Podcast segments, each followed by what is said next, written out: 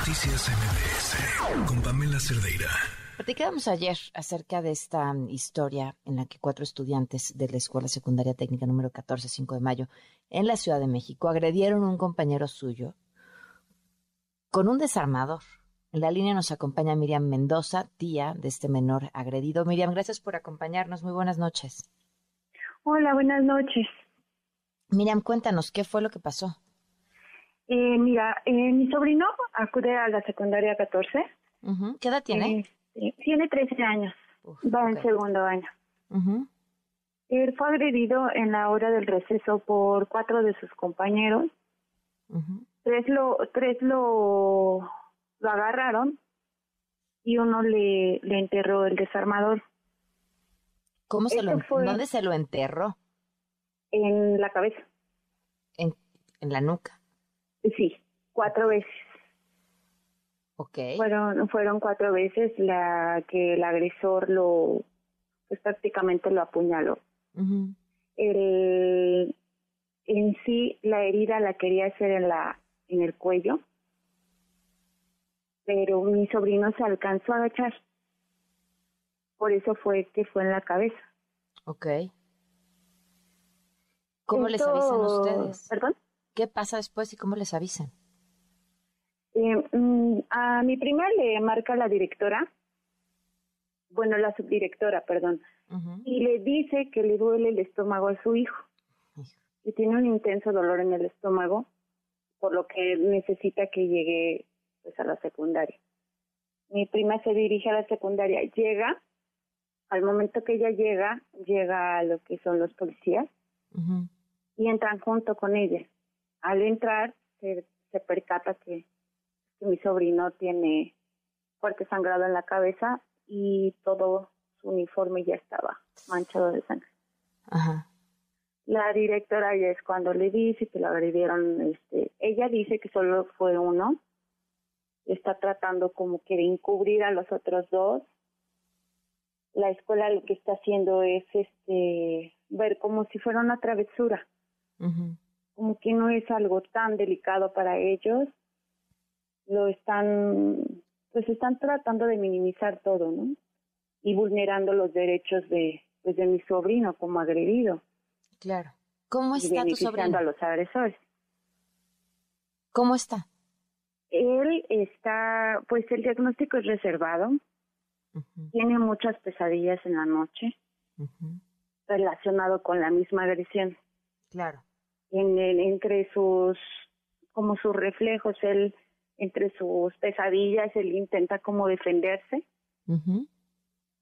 Pues mi mi prima decidió llevarlo a un pediatra particular para que le sigan el, su proceso médico.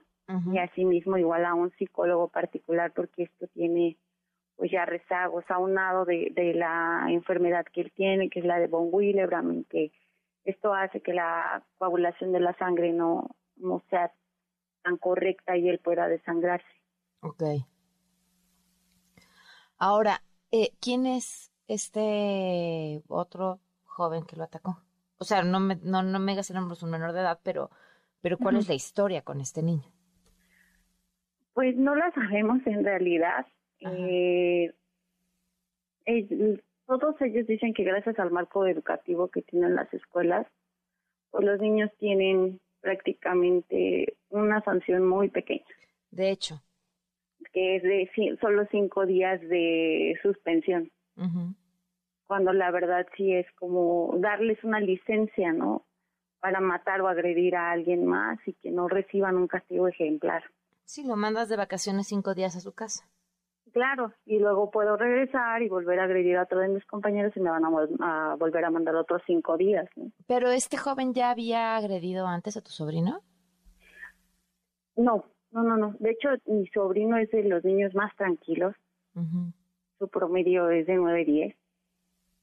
Es un niño sumamente tranquilo. Todo se derivó porque él pateó un topper. Porque todo patea. Él le encanta jugar fútbol. Entonces, todo lo ve como baldón. Y él lo que hizo fue, pues, patear el topper sin querer, rozó a otro compañero que no fue el mismo, el que el que lo agredió. Se acerca a mi sobrino, le pide una disculpa y la reacción de los niños es, bueno, del niño es golpearlo. Mi sobrino se alcanza, lo toman entre los otros tres y se alcanza a agachar. Pero él al momento en que le iba a clavar el desarmador en ¿Y qué hace el niño con el desarmador en la escuela? ¿Perdón? ¿Por qué trae un desarmador? Es que tienen un taller. Mm. Pero aquí la, la era lo que cuestionábamos a la subdirectora Miriam, ¿no? y, y por qué los dejan sacarlo a la hora del receso.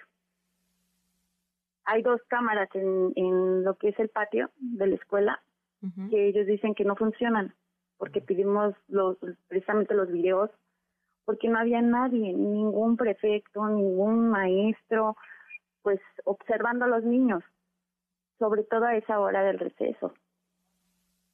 No había nadie. A mi sobrino no lo apoyó ningún prefecto ni mucho menos ningún maestro. Los mismos niños fueron los que lo llevaron a trabajo social. Oye, y, y cuéntame, este, la familia de este, del agresor ha tenido algún contacto, algo? No, no, ninguno. Directamente hacia con mi prima o con cualquiera de nosotros de la familia, no. ¿Y tiene historial de agresión contra otros chavos? Otros niños sí, del mismo salón fueron amenazados por los cuatro niños, amenazas de muerte. De hecho, a la hora de la salida ya los estaban esperando para golpearlos. Oye, ¿y qué pasó con la policía que llegó al mismo tiempo que, que, que tu, que la mamá, que la mamá del joven agredido? Pues al parecer la directora no les comentó que uno de los tutores, que es el tutor del agresor, ya había llegado por lo que, o sea, se los ocultó a los policías prácticamente. También ocultó que ella tiene el arma. Ok. Ella la tiene. Entonces ella dijo que hasta que fiscalía no se la pida, ella pues no la puede proporcionar y sabiendo nosotros que obviamente ya se pudieron perder muchos indicios, ¿no? Este, ¿qué, qué, le, qué les gustaría a ustedes? O sea, ¿qué entenderían por una acción justa por parte de la escuela?